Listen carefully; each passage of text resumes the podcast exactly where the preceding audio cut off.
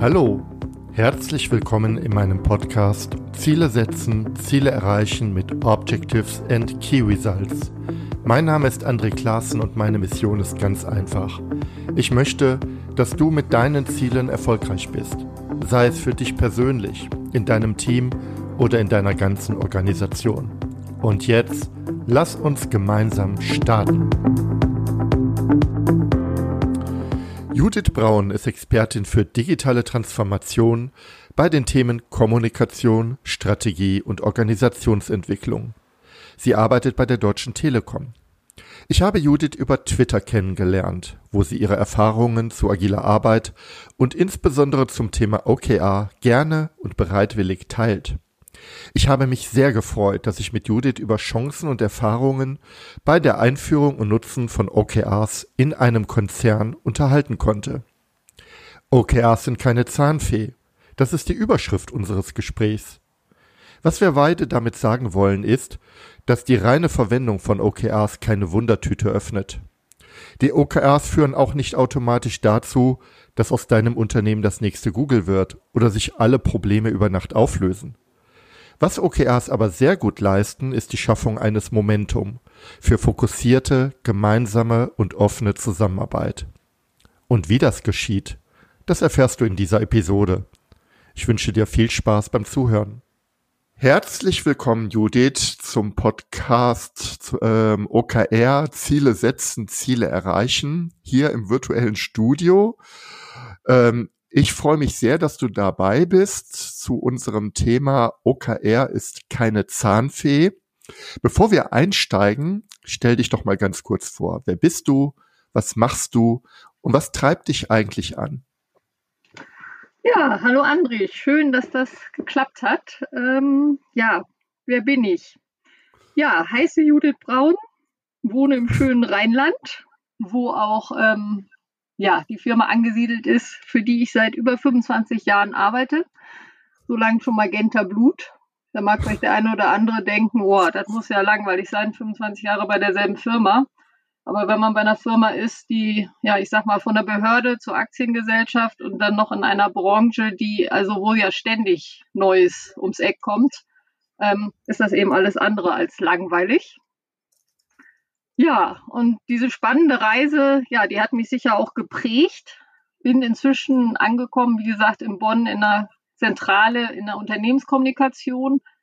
Mir ist aber immer ganz wichtig, meine Herkunft oder mein Staat nochmal zu betonen. Und das war in der Kundenniederlassung im Pott, im Ruhrpott Duisburg.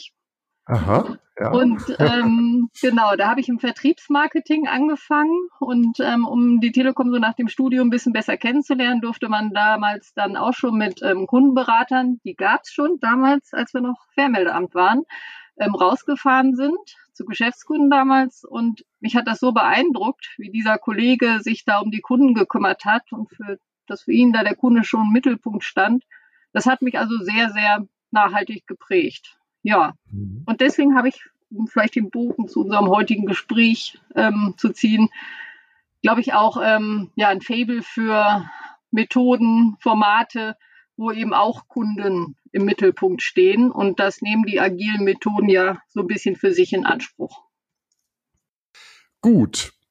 Steigen wir ein. Wie bist, also du hast ein Fable für Methoden und Formate, aber wie bist du eigentlich zu Objectives and Key Results gekommen? Was hat dich dahin geführt?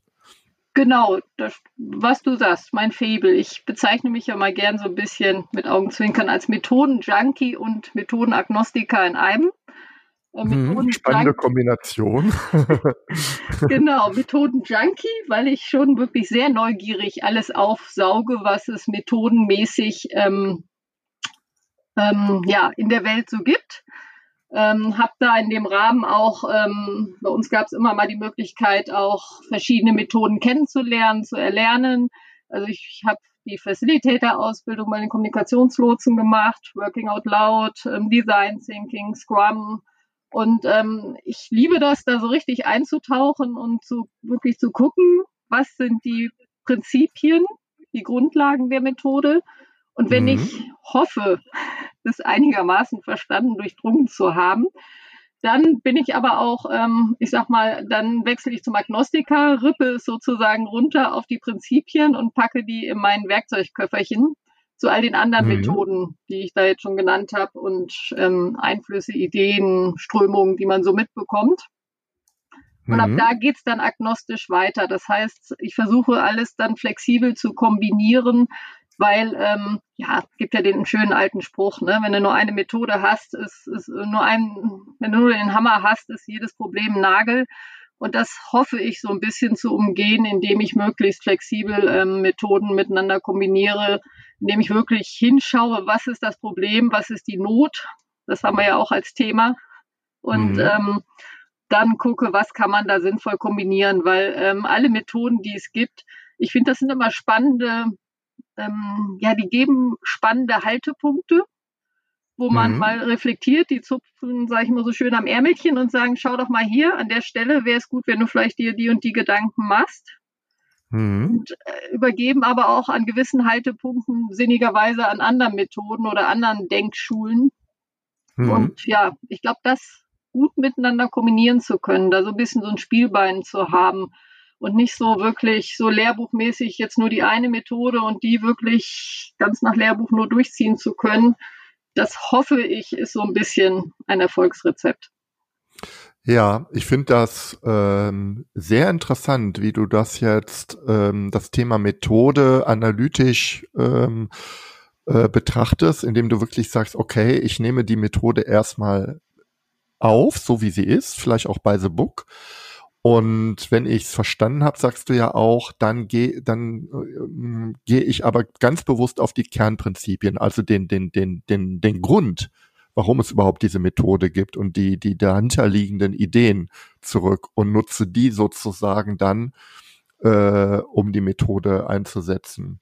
Genau, ich schaue, was für Nöte will sie eigentlich lösen und dann gucke ich halt, wann kommt irgendwann mal so eine Not des Weges. Also ich, genau, und so lange kann sie in dem Köfferchen ruhen, ohne dass ich sie irgendwie da irgendwie zwangsweise für irgendwas missbrauchen muss, wofür sie eigentlich gar nicht passt. Ja, und jetzt frage ich mal äh, ganz bewusst, ähm, jetzt mal bezogen auf OKR, was sind die Prinzipien, die du dort rausgerippt hast? Weil da gibt's ja auch sehr unterschiedliche Sichten. Ne? Da gibt's die vier Superkräfte von John Doerr und, und andere Prinzipien. Äh, was sind aus deiner Sicht, ich frage das ganz bewusst mal aus deiner Sicht, die Prinzipien, die OKR zugrunde legen und die Probleme, bei, äh, auf die OKRs ganz gut passen? Ja, also die Prinzipien ja, von OKR, die sind ja relativ gut bekannt, also zumindest für Leute, die sich da schon länger mit beschäftigen. Das ist einerseits Transparenz, ne, dass jeder weiß, also wenn ein Team mit OKR arbeitet, weiß, oder eine Abteilung, weiß die Abteilung, wer arbeitet gerade an welchem Thema.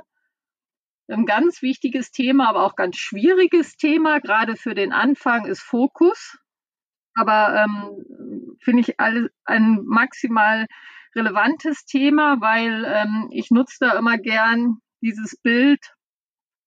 Man hat ja nicht, also man hat ja immer super viele Ideen und Wünsche und Ziele und daran mangelt es ja oft nicht. Aber was ja dem gegenübersteht, ist, dass man ja nur begrenzte Ressourcen hat.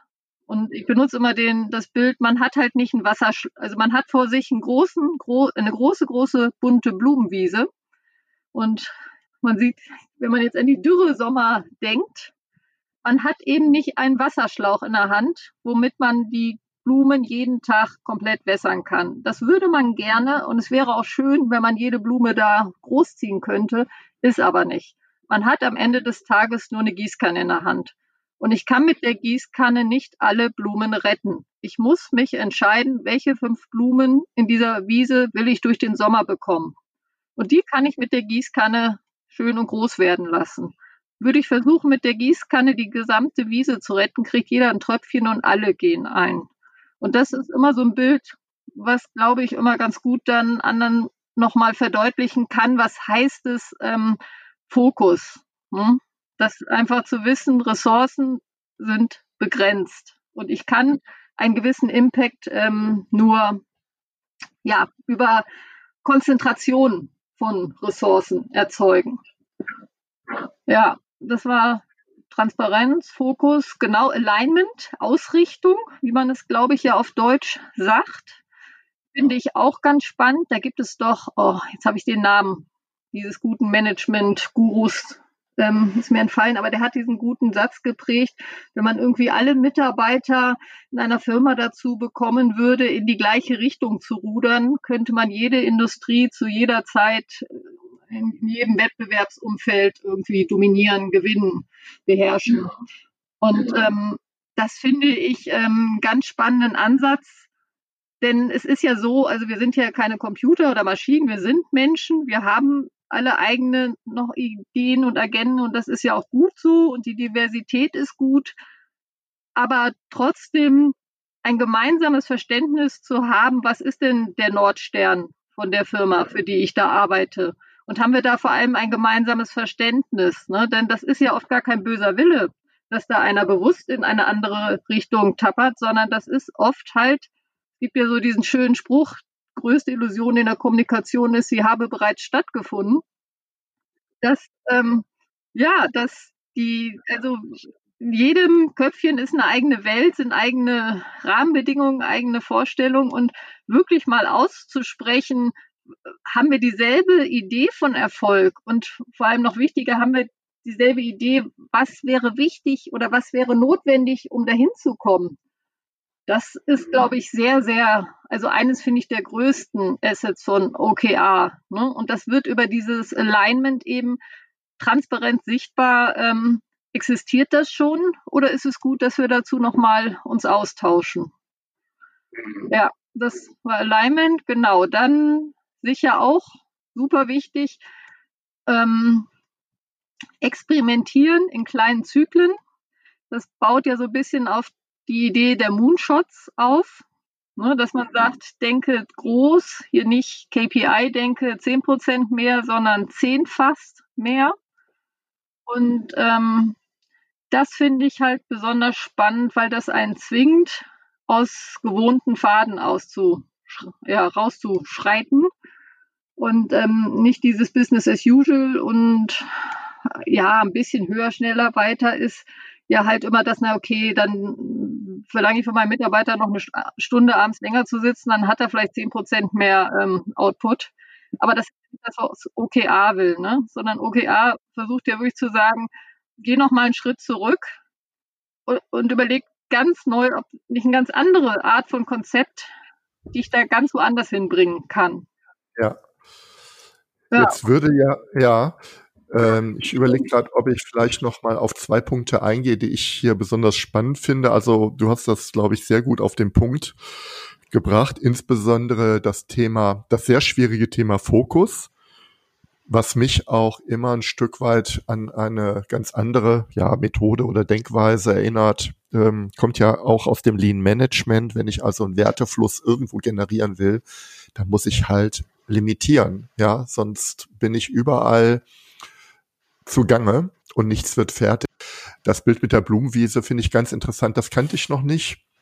Das, das nehme ich mal gerne mit, obwohl es mich persönlich sehr traurig macht, dass ganz viele Blumen dann verenden, ne? Äh, damit die anderen fünf halt äh, äh sprießen können. Ja, aber es, haben ja so ein bisschen das Schmerz auch, ne? Ja. welche Schmerzen können gelöst werden und aber welche Schmerzen werden auch generiert und ähm, ja. das ist Dinge, Steve Jobs hat doch mal so schön gesagt, es ist keine Kunst, zu einer Sache Ja zu sagen, aber zu den anderen tausend Dingen Nein. Und das ist ja. ein Schmerz. Das ist ein Schmerz, wie seine armen Blümchen ein bisschen eingehen sehen, ja. Diese Prinzipien sind ja die Grundlage von OKRs und, und lösen genau die Probleme, die dahinter stehen. Ich, ähm, aber, und die klingen ja alle für Führungskräfte, für Manager erstmal sehr, sehr vielversprechend, weil das ja auch Probleme sind, die in ganz vielen Organisationen vorliegen. Es gibt wenig Transparenz, es gibt Umsetzungsprobleme von, von großen strategischen Vorhaben. Es fehlt vielleicht gefühlt auch an Innovationskraft. Das ist ja das, was du gerade mit dem Experimentieren auch äh, thematisiert hast. Also ich würde sagen, fast jede Führungskraft würde bei den vier Punkten sein, super äh, bin ich total im Boot, äh, äh, mache ich gerne. Lasst uns mal mit OKRs diese Methode nutzen. aber Methoden sind ja Methoden. Ja, und deshalb biege ich tatsächlich sehr schnell zu dem Thema Zahnfee ein. Ähm, ist es denn wirklich so, dass all diese Dinge sich sofort auflösen, wenn ich mir OKRs einsetze, äh, nutze? Oder wie sieht denn die Realität eigentlich aus? Genau, wenn du sagst sofort auflösen, das ist, wenn man das Buch von John Doerr in die Hand nimmt, könnte ich mir vorstellen, dass so manche Führungskraft äh, oder vielleicht eher so ein Start-up, junge Start-ups, die das gerne nutzen, da ist OKA ja, glaube ich, noch viel mehr ähm, verbreitet. Wenn sich so ein junger Start-upler ähm, das John Doerr Buch schnappt, weiß nicht, ob er sich im Geiste schon die Yacht sofort bestellt, nach dem Motto, ähm, der Erfolg ist für nächstes Wochenende schon ähm, vorprogrammiert. Ja. Ich finde das Buch von John Doerr wirklich gut. Ähm, vom, vor allem vom Prosatext, ähm, also äh, wo er vorher erläutert, wenn man zum Beispiel für, für seine Führungskräfte das mitzugeben, damit die eine gute Idee bekommen, ähm, was kann es sein, was für eine Strahlkraft, was für eine Möglichkeiten ähm, kann OKA bieten. Also da hm. ist das absolut eine Leseempfehlung. Ich würde aber immer sagen, packt aber sofort dahinter das Buch Radical Focus, weil dort dann sehr klar geschrieben wird, ja, aber alle werden auf die Nase fliegen, wenn sie OKAs einführen ähm, in den ersten hm. Zyklen. Und das halte ich für absolut notwendig. So sind wir auch verfahren, wirklich von Anfang an zu sagen, das wird kein leichter Ritt. Also vor allem im ersten Jahr nicht. Ne, das ist es klingt ja so ein bisschen paradox. Also man liest ja oft, ach, OKA ist so eine tolle Methode, weil sie so einfach ist, weil sie ja im Grunde genommen nur auf zwei Fragen basiert. Wo will ich hin und wie weiß ich, ähm, dass ich da bin? Das ist doch, ja. so schwer kann das nicht sein. Aber ja. diese Fragen treffen halt auf ein maximal komplexes System. Ne? Mit, ähm, mit, mit Traditionen, mit, mit schon äh, einhergebrachten Arbeitsweisen, mit eigenen Ideen, Agenden, mit ganz vielen Dingen, die ja damit irgendwie sich auseinandersetzen müssen. Und ähm, was eben klar sein muss, und das ist ja bei allen Methoden so, sie können eben nur Haltepunkte bieten, vielleicht Stolpersteine, so wie wenn ich anfange zu joggen, es gut ist, irgendwie meine Tasche mit Joggingschuhen vor die Haustüre zu stellen, dass ich wahrsten Sinne des Wortes drüber stolper und denke, ach Mist, hatte mir doch vorgenommen, jetzt täglich zu joggen. Und ähm, dann ist das da so ein Haltepunkt. Und ähm, ähnlich sehe ich das zum Beispiel auch bei OKA. Der hat Methode hat ja mit ihren Timings, Zyklen, dem wöchentlichen Check-in und hinter Review Retro hat sie ja so Haltepunkte, wo ähm, sie das System zwingt, sich mit gewissen Fragen auseinanderzusetzen. Ne? Ja. Je nachdem, wie das System drauf ist, empfindet es das als ähm, inspirierenden Katalysator. Vielleicht gibt es dann Einzelne, die sagen, oh, da sind es eher Reibepunkte, aber es generiert immer, das finde ich das Gute daran, wertvolle Gespräche. Mhm. Aber es ist eben, es sind am Ende Haltepunkte und ähm, die spannenden Fragen kommen ja dann erst. Ne? Wie ich schon sagte, erkennen wir eigentlich unsere Erfolgstreiber, weil das Ding ist, wenn die Leute OKA, Objectives heißt Ziele, Maßnahmen, das haben wir schon gemacht und viele sind natürlich dann noch in diesem Management bei Objective-Denke drin. So, ach, nach Motto, das hatten wir doch schon und naja, hat so mäßig Erfolg und mäßig Spaß gemacht. Hm. Und was bei OKA ja wirklich neu und anders ist, ist diese Zwischenebene der Kirisalz. Ne? Das, woran erkenne ich, dass wir erfolgreich sind? Was sind unsere Erfolgstreiber?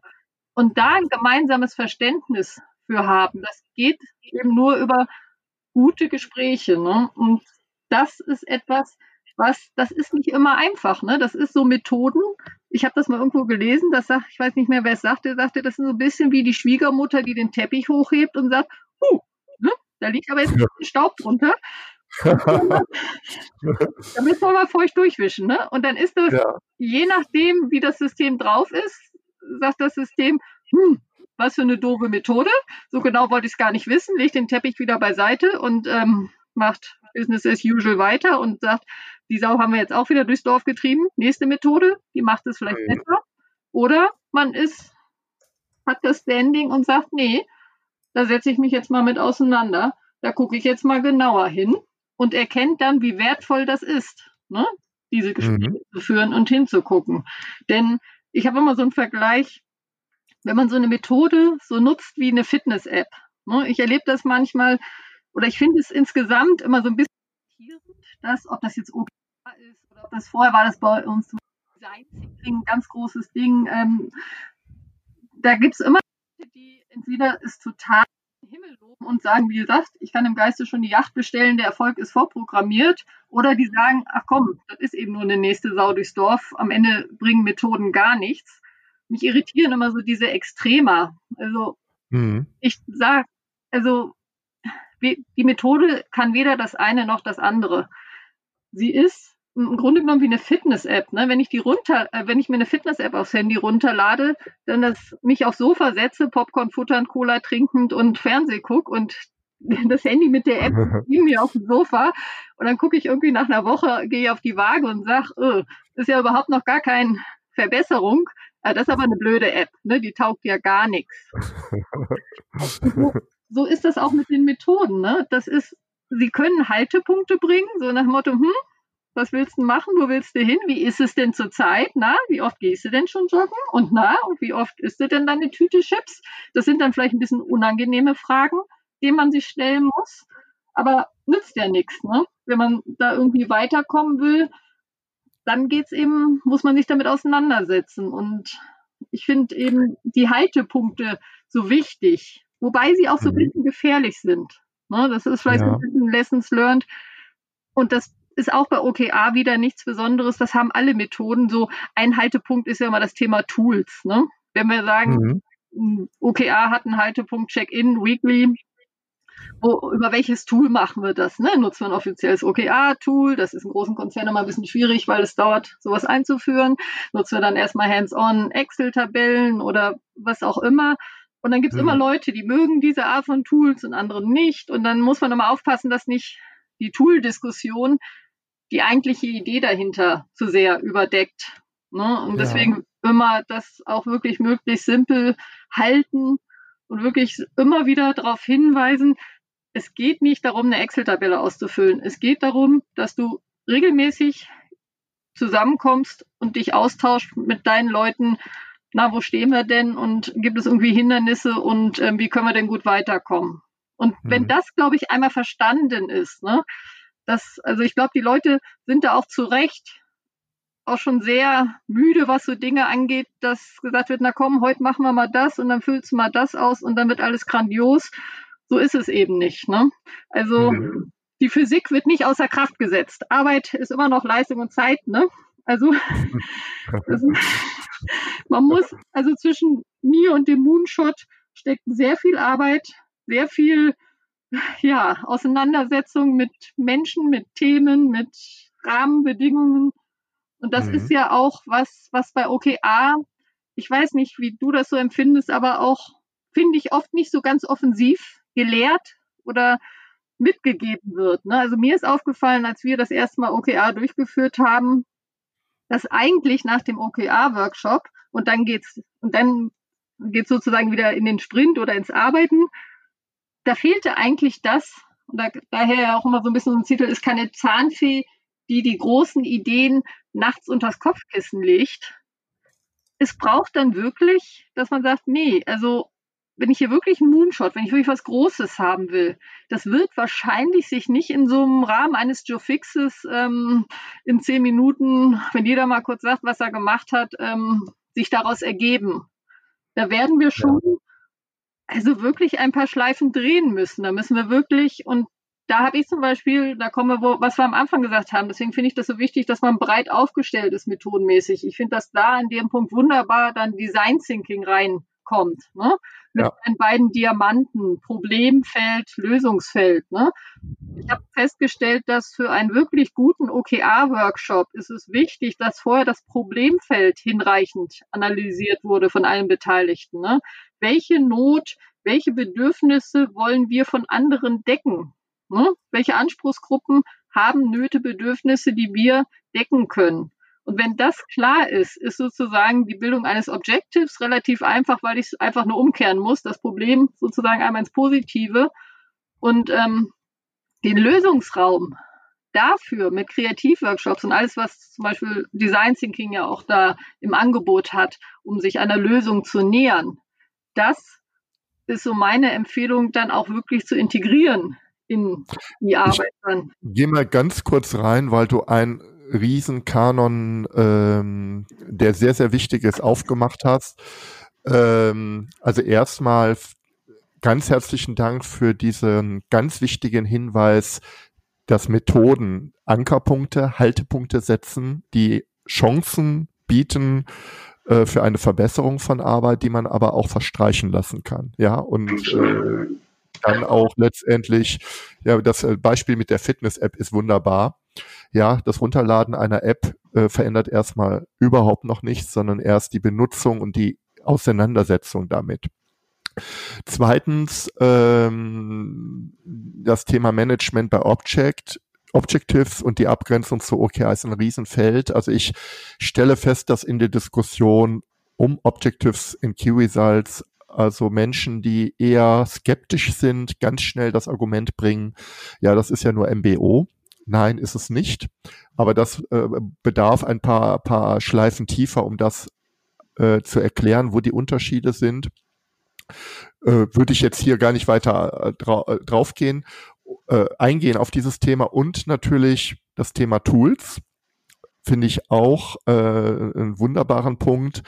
Da würde ich gerne nochmal einhaken, weil das die Diskussion kommt immer ganz schnell. Ja, mit welchem Tool machen wir das denn? Ähm, ich bin eigentlich an einem Punkt, wo ich sage, tatsächlich sage, ähm, egal oder ihr seid am Anfang bei der Einführung von Objectives und Key Results noch gar nicht erfahren genug oder routiniert genug in der Methode, um vielleicht jetzt da auch eine sehr gute Entscheidung zu treffen, weil die Tools teilweise auch sehr, sehr unterschiedliche Ansätze oder Ideen verfolgen.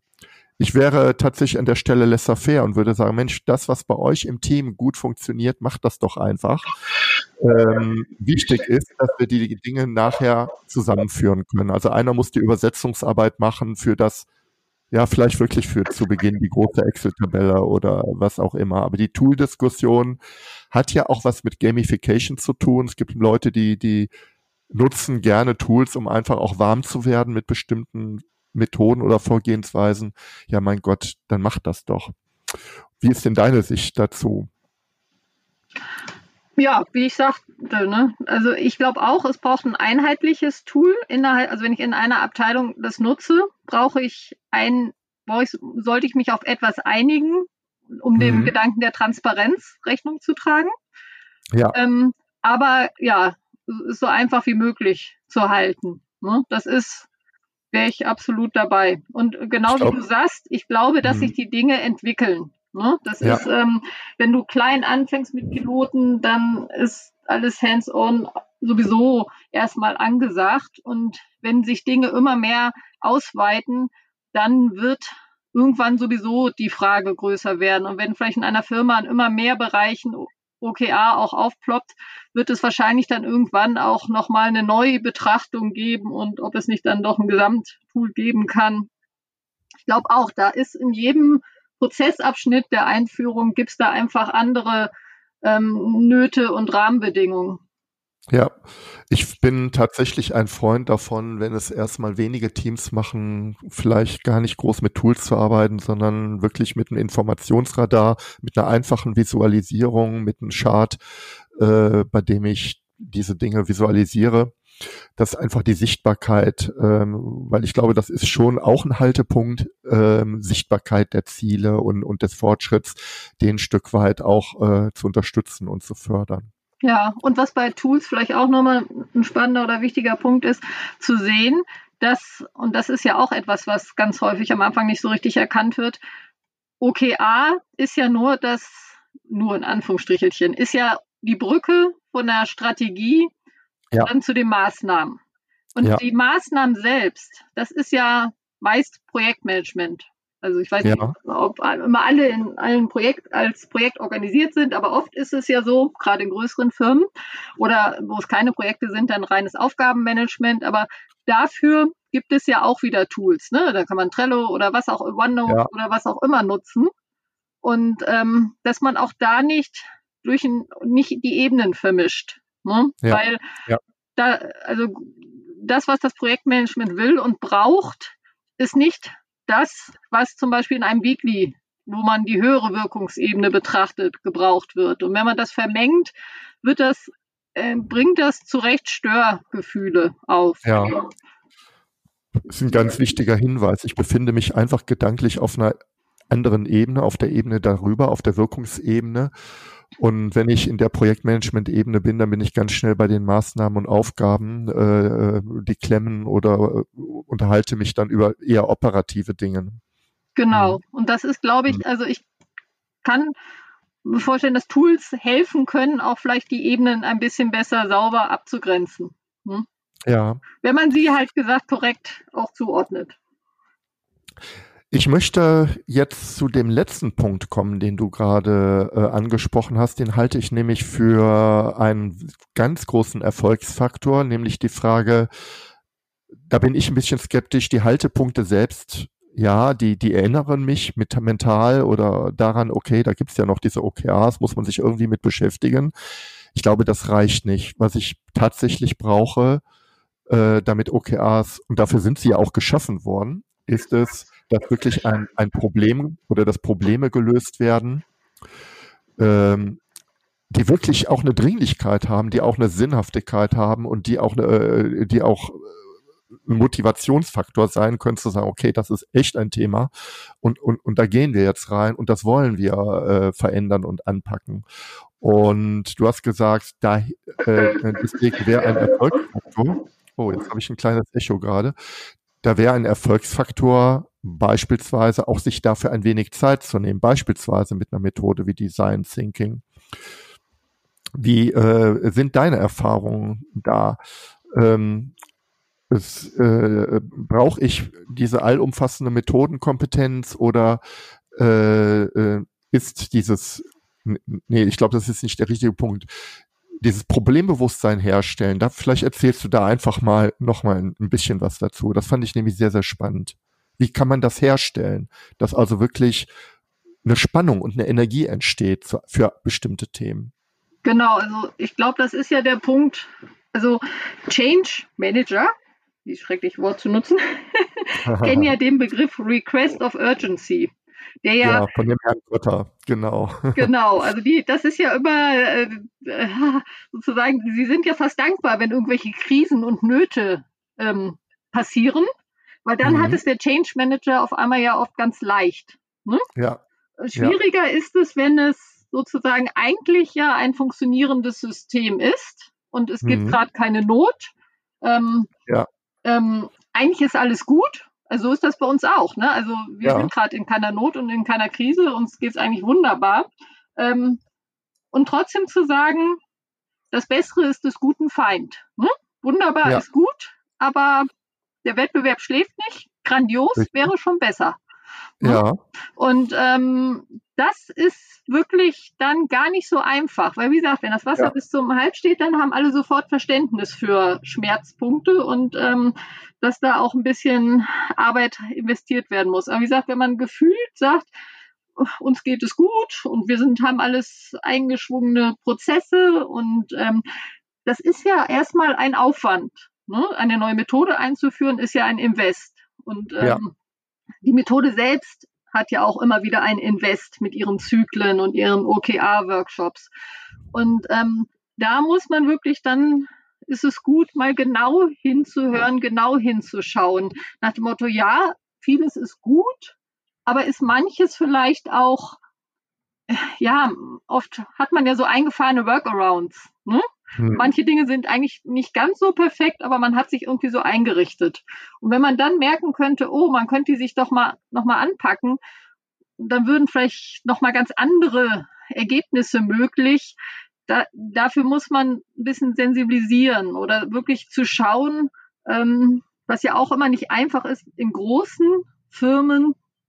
Wer sind meine Anspruchsgruppen? Wenn du in einem Bereich arbeitest, der nicht direkt am Kunden arbeitet, ist das ja auch immer noch mal eine spannende Herausforderung. Ja. Da gibt es ja. so ein bisschen auch diese Diskussion, ähm, bin, ist jetzt der Nachbarbereich, ein Fachbereich, den ich vielleicht bediene, ähm, ist der jetzt ein interner Kunde? Ich bin ja mehr ein Freund davon, von Partner in Crimes zu reden, weil für mich ist der Kunde der, der draußen vom Werkstor ist. Und wir sind eigentlich alle in einer Schicksalsgemeinschaft und wollen diesen Kunden draußen beglücken. Mhm. Und ähm, da sich nochmal hinzusetzen und zu gucken, wer ist denn in der gesamten Wertschöpfungskette, wer ist denn da um mich 360 Grad um mich herum und wie können wir gemeinsam das schauen, dass es nach draußen besser wird. Das kann auch nochmal ganz neue Impulse bringen, weil, ähm, wie gesagt, sich da manchmal ja über die Zeit Dinge eingeschwungen haben, die erstmal nicht als schwierig angesehen werden. Aber wenn man dann eben sieht, dass es doch vielleicht für was Großartiges noch ganz anders möglich wäre, wenn man sich mal einfach zusammensetzen würde. Also was bei OKA wirklich ja gut funktionieren kann und wofür OKA ja eigentlich auch gedacht ist. Ähm, was ich super finde, ist, dass ich nicht mehr die klassischen Abteilungssilosgrenzen betrachte, betrachten muss, sondern ja wirklich das mal auflösen kann im Kopf und sagen kann, wie ist denn so die Wertschöpfungskette zum, bis zum Kunden, bis wirklich vors Werkstor und dann mich mit denen mal zusammensetze. Also wir erleben das jetzt auch zunehmend, dass wir mit Nachbarfachbereichen sagen, guck mal, du hast das Ziel, ich habe das Ziel, eigentlich haben wir doch ein ähnliches Ziel, wollen wir da nicht gemeinsam ne, diese Art Shared OKA bilden, ähm, um dann gemeinsam für den Kunden eben noch mehr Impact nach draußen zu haben. Und mhm. äh, diese, dieses Gefühl von oh, gemeinsam haben wir noch viel mehr Kraft, noch mehr Impact, Wucht und können noch viel was Größeres schaffen als jeder so für sich. Das kann auch nochmal motivieren. Habt ihr, ähm, ich frage jetzt einfach mal, äh, vielleicht auch ein bisschen plump, diese Wertschöpfungskette in irgendeiner Form so ein bisschen sichtbar, wenn ihr über solche Dinge redet, ähm, weil das ist ja ist ja auch eine etwas, was man vielleicht auch tatsächlich einmal einmal aufschreiben muss in, auf einer groben Flughöhe meine ich jetzt, ja. Also nicht auf der, im, im kleinen ziselierten Detail, sondern wie sieht das denn aus? Wir sind da jetzt auch gerade am Start. Ne? Wir haben ja, wie gesagt, mhm. für uns OKAs erstmal auf Abteilungsebene eingeführt. Und mhm. ähm, das ist, ich glaube, das wird allen so gehen, wenn sie OKAs einführen, dass sie dann irgendwann merken, also bei uns war immer ein großes Thema Circle of Influence. Ne? Ja. Wo, wo, wo, wo endet so meine, meine direkte Einflussmöglichkeit. Und mhm. dann komme ich am Punkt, wo ich sage, ähm, gebe ich mich damit zufrieden, dass ich sage, naja, also ich, ich hätte es ja noch viel grandioser machen können, wenn jetzt nur die Nachbarabteilung hm, hm, hm, noch so und so gemacht hätte. Oder sagt mhm. man, nee, das ist wieder eine Basis für ein gutes Gespräch. Schnappen mhm. wir uns doch die Nachbarabteilung, setzen uns zusammen hin, stellen fest, gemeinsames Ziel, gemeinsamer Kunde, ähm, mhm. machen wir größer, weiter, besser, schneller, höher, digitaler, einfacher, wie auch immer. Ne? Mhm. Aber da sind wir auch gerade ähm, mittendrin. Da kann mhm. ich vielleicht im halben Jahr mehr erzählen. Aber das ist einfach eine spannende Reise, auf die du, glaube ich, zwangsläufig ähm, stößt, wenn du OKAs einführst und klein, klein, relativ klein startest und dann eben, ja, ist die Dinge größer werden. Und dann mhm. macht es eben ab einem gewissen Punkt nur noch total Sinn zu sagen, ähm, ich sehe mich nicht mehr als Insel, sondern schaue, dass ich all meine Schnittstellen, also dass ich auch Schnittstellen, ja, dass es eben keine Schnittstellen mehr sind, sondern dass man wirklich sagt, wir gucken, sind gemeinsam, arbeiten wir auf ein Key-Result hin, weil wir doch beide die gleiche Wirkung verfolgen. Mhm. Wir haben zwar unterschiedliche Maßnahmenpakete und wir, das ist auch völlig fein, aber wir haben die gemeinsame Wirkung, die wir erzielen wollen. Mhm. Da ist, ähm, das ist auch ein Spannungsfeld, ähm, wo ich auch noch Erfahrungen sammeln möchte. Äh, äh, äh wie kann man auch diese, diesen Shared OKRs größere Möglichkeiten geben, vielleicht auch vielleicht jetzt auch mal wirklich in, in, im Rahmen der Prozesse, die man äh, nutzt, um OKRs zu erarbeiten, weil ganz oft ist es ja so, es hängt halt wirklich abteilungsbezogen erstmal an und dann merkt man, hups, wir brauchen einfach Hilfe, also von, von Nachbarn, ähm, aber dann, dann sind schon die Dinge getrennt erarbeitet worden und dann im Alignment-Workshop ist es dann auch nicht mehr so einfach, dann zu sagen, komm, wir, wir machen, packen mal die Dinge zusammen. Also da, äh, das finde ich noch anspruchsvoll, gebe ich zu, bei dieser Methode. Ich finde aber den Gedanken, darauf möchte ich eigentlich kommen, den Gedanken von dir sehr, sehr hilfreich zu sagen, Circle of Influence. Diesen einfach zu sehen, also diese Chance zu sehen, ähm, über den eigenen Bereich hinaus zu denken und auch was zu bewegen ähm, und, und, und, und Chancen zu erkennen. Also diesen auch gedanklich viel größer zu fassen, als man gemeinhin glaubt. Also das finde ich sehr spannend.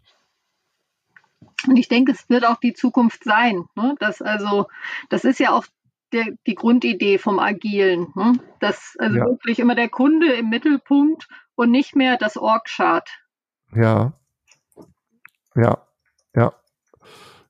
Also das finde ich einen sehr schöne, schönen Gedanken. Ähm, Werde ich vielleicht mal schauen, ob ich da was finde zu Circle of Influence oder vielleicht kannst du mir auch mal was im nach dem Gespräch schicken, äh, damit halt die Zuhörerinnen und Zuhörer da die Interesse haben an diesem Begriff und ähm, da vielleicht auch noch mal ein Stück ja, weit was. Also ich habe, wir haben da ein Template, wir haben eine ja. wunderbare Sammlung von unserer New Work Akademie im, in unserem ja. Social Network. Ähm, da gibt es ganz viele Templates ähm, und auch eins zum Circle of Influence. Das kann ich beisteuern. Ach, das ist ja wunderbar. Sehr, sehr schön. So. Ja, ähm, ich habe bei mir in meiner Liste noch stehen Einführungsprozess. Äh, wie führt man denn OKRs sinnvoll ein? Weil die, ne, wir sind ganz zu Beginn drauf, äh, oder der Titel ist ja Zahnfee und Schmerzen oder, oder OKRs sind keine Zahnfee. Also alleine äh, OKRs, sagen wir mal, äh, zu tun, reicht nicht. Was sind denn deiner Erfahrung nach gute Möglichkeiten, OKRs einzuführen. Du bewegst dich ja auch in einem Konzernumfeld, das ist ja auch dann vielleicht nochmal doppelt spannend. Ohne dass das jetzt ein Patentrezept sein muss, aber einfach aus, de aus deiner Erfahrung nach.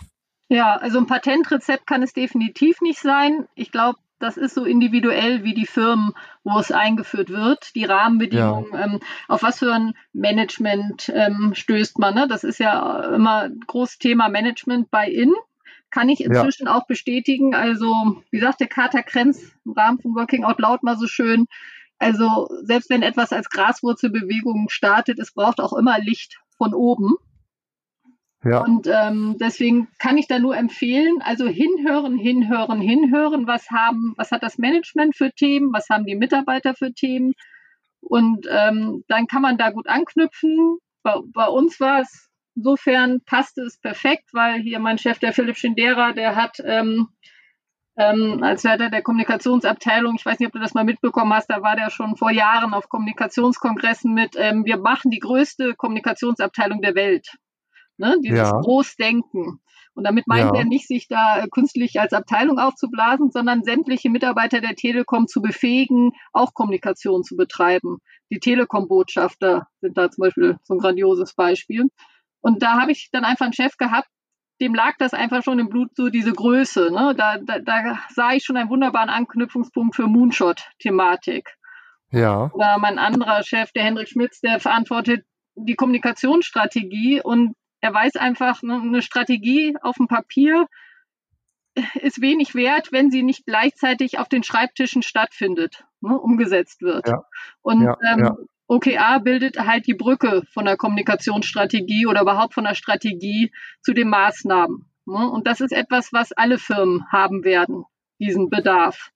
Die Strategie, dass das nicht so Neujahresgrundsätze sind, die irgendwo auf einer PowerPoint oder im Booklet liegen, sondern dass das wirklich was ist, was und das ist ja bei OKR durch das Weekly sich wirklich wöchentlich vorgenommen wird und geguckt wird, passt es noch und sind wir danach irgendwie noch ausgerichtet. Also da beim Management hingucken, ähm, sind da Anknüpfungspunkte bei den Mitarbeitern, mhm. wo sind Nöte, ne? wo, wo ist gerade Bedarf.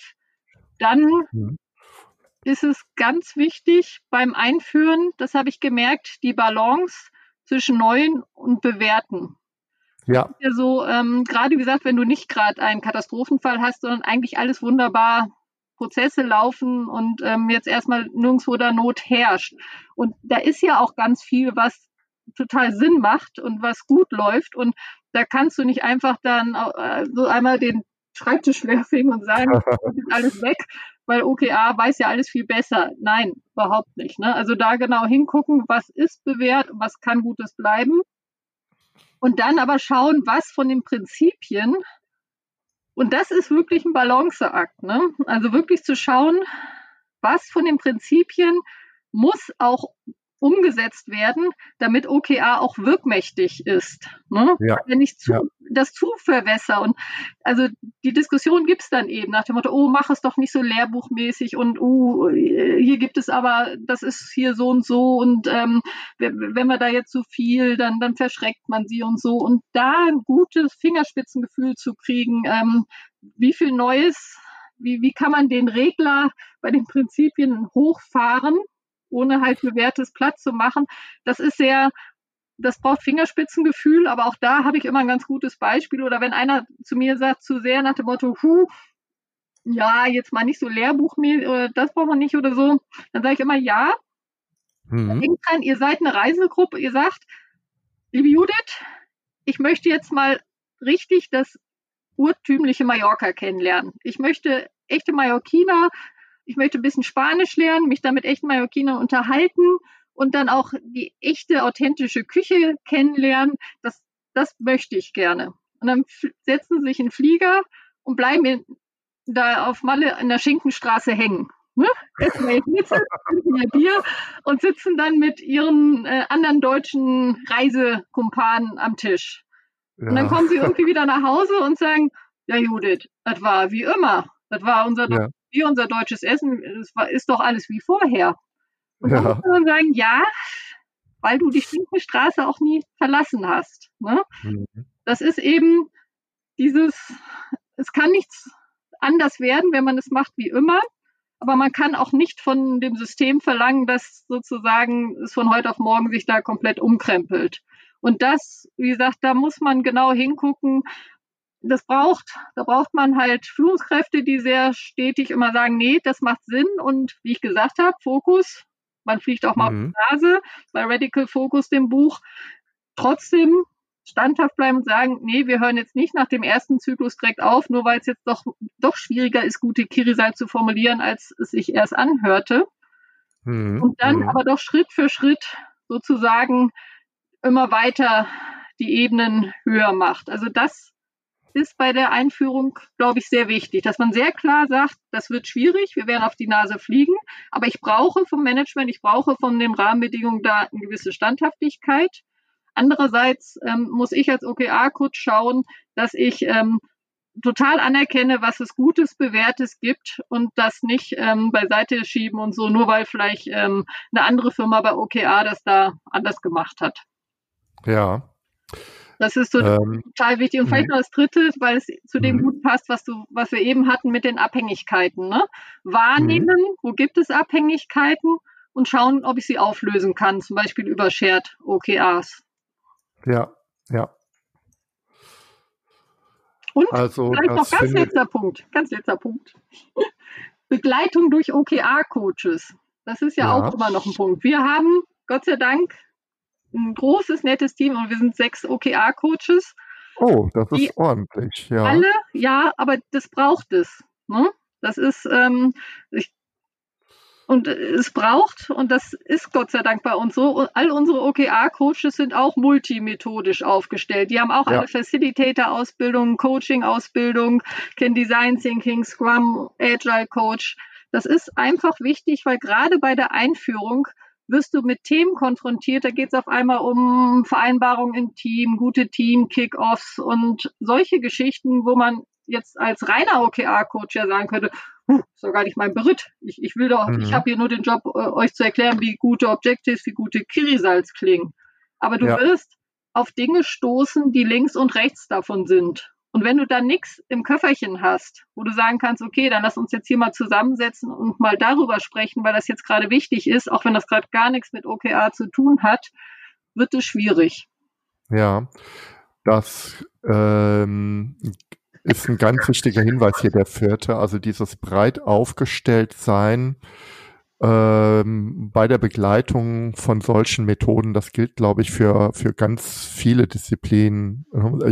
Also ob ich Scrum Master bin, Agile Coach bin, Change Agent bin, ich brauche einfach tatsächlich ähm, diese Breite und auch die Möglichkeit, zu ganz anderen Themenfeldern ähm, äh, ja handlungsfähig zu sein, wirkmächtig zu sein. Also guter Hinweis.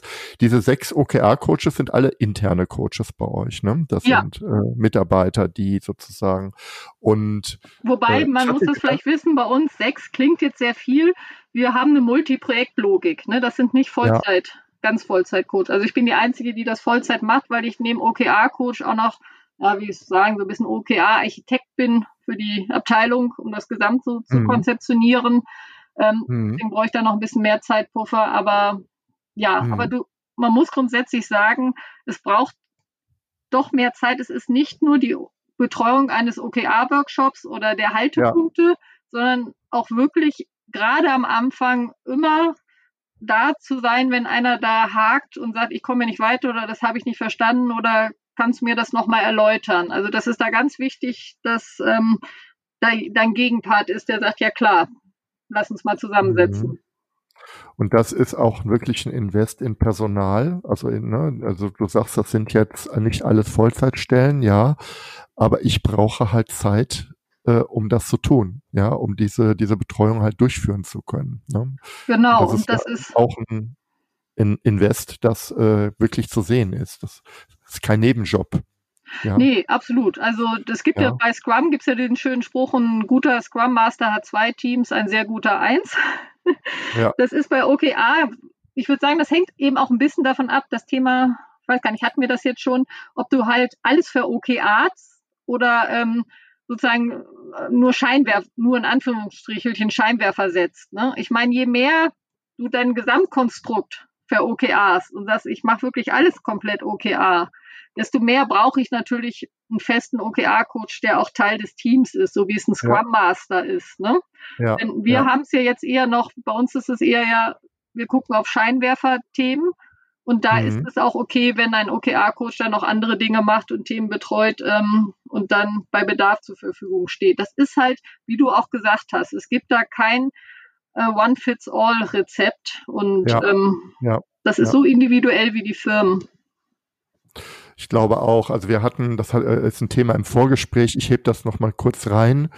Ähm, ähm, du hast äh, äh, gesagt, es gibt so zwei Schulen beim Thema OKR. Also wo die eine Schule sagt, eigentlich äh, sollte ich alles mit Objectives und Key Results machen, einfach um die Methode sozusagen, um, um dieser Methode nicht ausweichen zu können. Ja, äh, die andere sagt, nein, äh, guckt mal, das ist hier Scheinwerfermethode, will ich es nennen. Schaut bitte auf bestimmte Aspekte und nutzt dafür Objective and Key Results, um dort die Veränderung, dort die Verbesserung durchzuführen, aber versucht bitte nicht, das gesamte Tagesgeschäft damit abzubilden. Ich denke, ich bin auch ein Punkt, wo ich sage, äh, weder das eine noch das andere kann man generell empfehlen. Tatsächlich tendiere ich mehr zum Scheinwerfer, gebe ich ganz offen zu.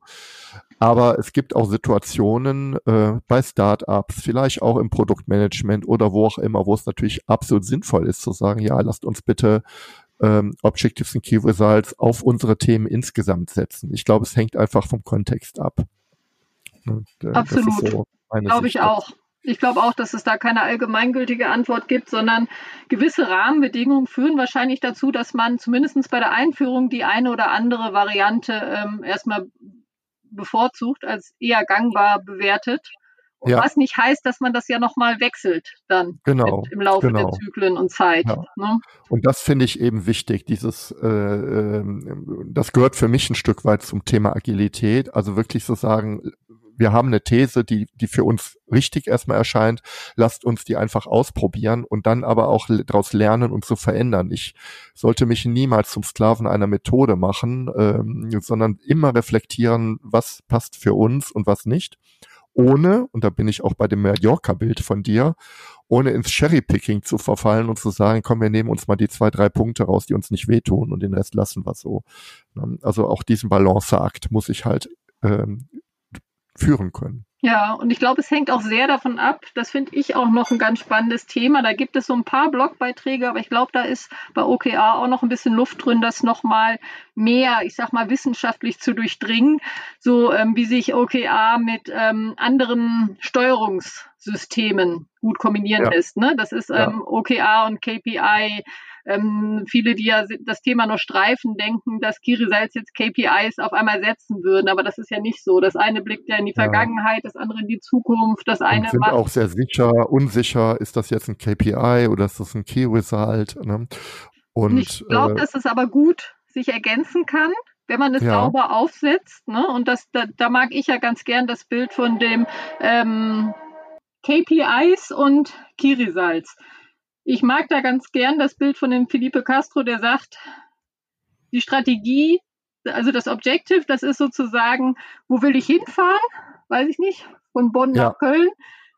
Google Maps ist das Key Result, um zu gucken, bin ich immer auf dem Weg oder kommt auf einmal ein Stau und ich muss einen Umweg fahren. Da hilft ja. mir Google Maps.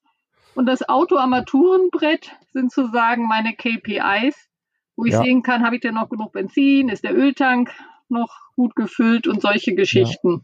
Ja, ja, befinde ich mich im Rahmen der, der, der Geschwindigkeit, die erlaubt ist oder nicht?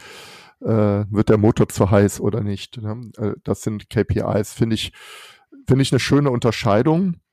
Ähm, ich finde auch den Gedanken trotzdem gut auf oder trotzdem muss jetzt nicht trotzdem heißen zu sagen, okay, es gibt auch manchmal vielleicht und das finde ich auch völlig legitim, KPIs wo man unglücklich ist und einfach sagt, okay, äh, da brauchen wir einfach mal einen anderen Ansatz oder eine neue Idee und da setze ich ein OKA drauf, um das einfach auf Moonshot-mäßig vielleicht sogar auf ein anderes Level zu heben.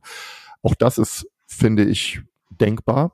Absolut. Oder im Gegenteil, ich finde, das gehört, und so habe ich ihn auch verstanden, sogar zusammen, ne? dass wenn irgendwie ein KPI nicht mehr gut ist, sei es, weil du sagst, dass, ob es grundsätzlich in Frage steht oder ob es einfach, wie gesagt, Ölwechsel ist nötig oder Öl. Ja, irgendwas ja. ist nicht gut, dass man sagt, wenn ein KPI sozusagen sich so maßgeblich verschlechtert, dass es nicht mehr tragbar ist, ist das der Beginn für ein daraus resultierendes OKA. Genau, um das zu tun. Ne? Also wenn ich jetzt merke, äh, äh, der Tank leckt, die Reichweite wird ständig geringer oder ich komme nicht mehr über 80 Stundenkilometer, hinaus beim Auto, um in diesem Bild zu bleiben, dann, dann, dann ist tatsächlich ein OKA angesagt zu sagen, okay, wie können wir die Fahrleistung dramatisch wieder erhöhen?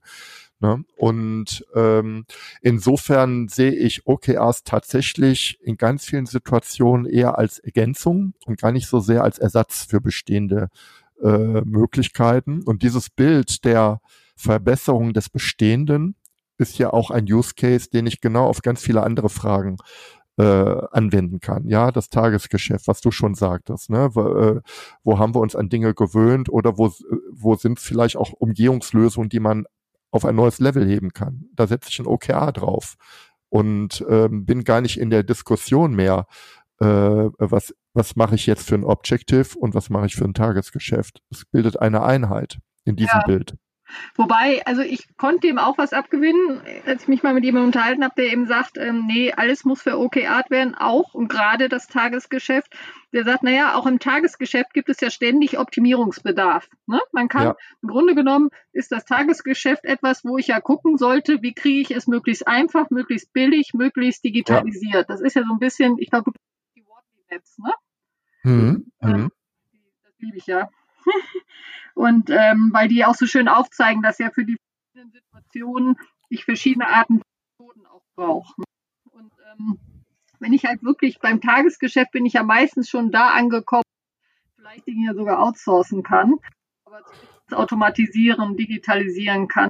Natürlich kann ich aus daraus auch immer OKRs bilden. Aber ich glaube, das ist also die Frage, die sich mir stellen würde, wenn wir wieder sagen, wir sind jetzt noch beim Thema Einführung von OKRs, ist das dann schon etwas, was ich direkt dann auch so von der gesamten Mannschaft verlangen kann und will? Oder ist das etwas, was so ein bisschen organisch sich wächst, ja. gibt beim Einführungsprozess von OKRs, wenn ich vielleicht erstmal mit Moonshots gestartet bin, mit Scheinwerfern und irgendwann diese Idee von diesem Continuous Improvement, ähm, ja. so ein bisschen dahinter steckt, immer mehr auch in der Kultur Eingang findet, dann ist es vielleicht ja. einfacher, auch irgendwann mal zu sagen, okay, und jetzt ist irgendwie der Zeitpunkt gekommen, wo wir glauben, dass es gut für alle ist, zu sagen, jetzt gucken wir uns auch mal Tagesgeschäftsthemen an, wo ja. da was möglich ist. Es gibt aber auch Situationen, wo von Anfang an klar ist, nee, alles mit OKRs. Das erkennt man, glaube ich, aber wenn, wenn man einfach schaut, okay, wo steht die Unternehmung gerade, was sind denn die Probleme, was ist der Anlass, sich mit dem, äh, mit Objectives und Key Results zu beschäftigen, ich glaube, da kriegt man schon eine gute Indikation, äh, ob der Scheinwerfer oder das Rundumlicht, äh, um in dem Bild zu bleiben, äh, ein guter äh, Ansatz ist. So, Judith, ich würde sagen, wir biegen in die Schlussrunde ein.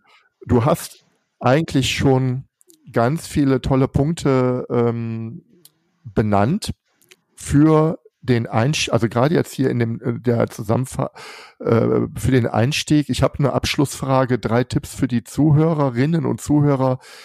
Ähm, können wir auch rausschneiden, sage ich. Aber wenn du wenn du die noch hast, äh, ähm, dann, dann gerne raus damit.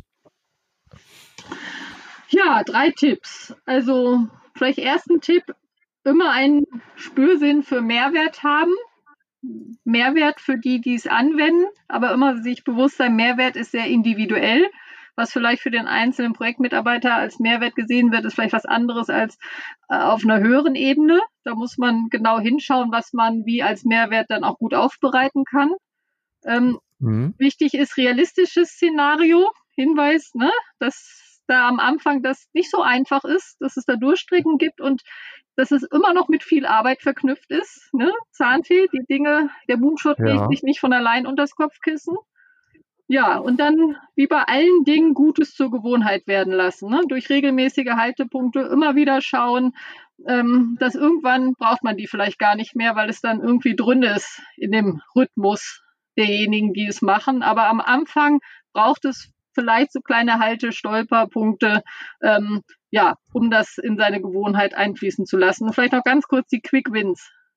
Wenn gerne, welche da gerne. sind, die schnell sichtbar machen. Also bei uns war es zum Beispiel die Transparenz, dass wirklich gesehen wurde, oh, du bist auch an dem Thema dran, lass uns gemeinsam da zusammensetzen, ähm, dass wirklich einmal dann gemeinsam geguckt wird, oh, was macht die Abteilung gesamt und da sind unsere Schwerpunkte. Das war etwas, das gab es schon ganz schnell ohne große Schwierigkeiten. Ne? Und dass das auch dann sehr schnell kommuniziert wird, schau mal, hier gibt es doch auch schon erste Punkte, wo wirklich ähm, etwas anders ist als das, wie wir es vorher hatten und spricht drüber, über diese Erfolge. Ne? Das finde ich auch sehr wichtig. Genau, das man spricht über Erfolge, aber man spricht auch über Schwierigkeiten. Ne? Und auch das ist ein mhm. Wert, der, mhm. ähm, glaube ich, erst als Wert gesehen wird, wenn man mal gemerkt hat, oh, es tut A gar nicht so weh und B, ach, hinterher ist die Welt aber viel besser, ne? wenn man mal ja. drüber gesprochen hat und es vielleicht sogar lösen konnte. Super Tipps, ganz herzlichen Dank. Bevor wir uns verabschieden, Judith, äh, du bist ja sehr sichtbar auch, das bringt vielleicht auch Working Out Loud mit sich in sozialen Medien. Wo findet man dich gut? Am meisten auf ähm, Twitter, inklusiv. Mein kleines OKA ist irgendwann jetzt mal LinkedIn wirklich zu beleben. Da bin ich noch ähm, sehr sträflich hinten dran, aber es ist einfach aus Zeitgründen. Genau, deswegen ist eigentlich gerade meine Homebase ist eigentlich mein Twitter-Account, aber ähm, ja, ich hoffe, dass ich LinkedIn jetzt auch mal ein bisschen inhaltlich beleben kann. Dann werde ich einfach beide, weil ich habe tatsächlich dieses kleine OKR auch ähm, aus der Twitter-Homebase, die ich gerne auch weiter nutze, in die LinkedIn-Welt äh, äh, zu schreiten. Das werde ich einfach nutzen und einfach beide ähm, beide Kontaktpunkte mit in die Shownotes aufnehmen, weil ich glaube, für jeden, der sich mit dem Thema Kommunikation, OKRs beschäftigt, äh, da bist du, glaube ich, eine sehr, sehr gute Ansprechpartnerin. Also sehr empfehlenswert. Vielen Dank. Ja, Judith, ganz herzlichen Dank, Dank für diese reiche Fundgrube an Erfahrungswissen. Ähm, ganz herzlichen Dank für das Gespräch und ja, wir freuen uns, glaube ich, alle weiter mehr von dir und deinen Erfahrungen äh, zu dem Thema agile Organisationsentwicklung, ich sage mal so im weitesten Sinne, zu hören. Ganz herzlichen Dank für das Gespräch, Judith. Bis dann. Ich bedanke mich auch. Tschüss. Tschüss. Danke, dass du mir zugehört hast. Und wenn du jetzt Interesse an weiteren Impulsen zum Zielsystem Objectives in Key Results hast, dann gehe jetzt direkt auf meine Webseite andreklassen.de. Registriere dich dort für meine OKR-Impulse. Als kleines Dankeschön erhältst du meine Checkliste für Objectives in Key Results zum Ausdrucken. Über eine Bewertung dieses Podcasts auf iTunes würde ich mich besonders freuen. Damit hilfst du nicht nur mir, sondern allen anderen Hörern auch, die Inhalte dieses Podcasts noch viel besser zu machen. Und jetzt wünsche ich dir ganz viel Erfolg bei der Umsetzung deiner Ziele.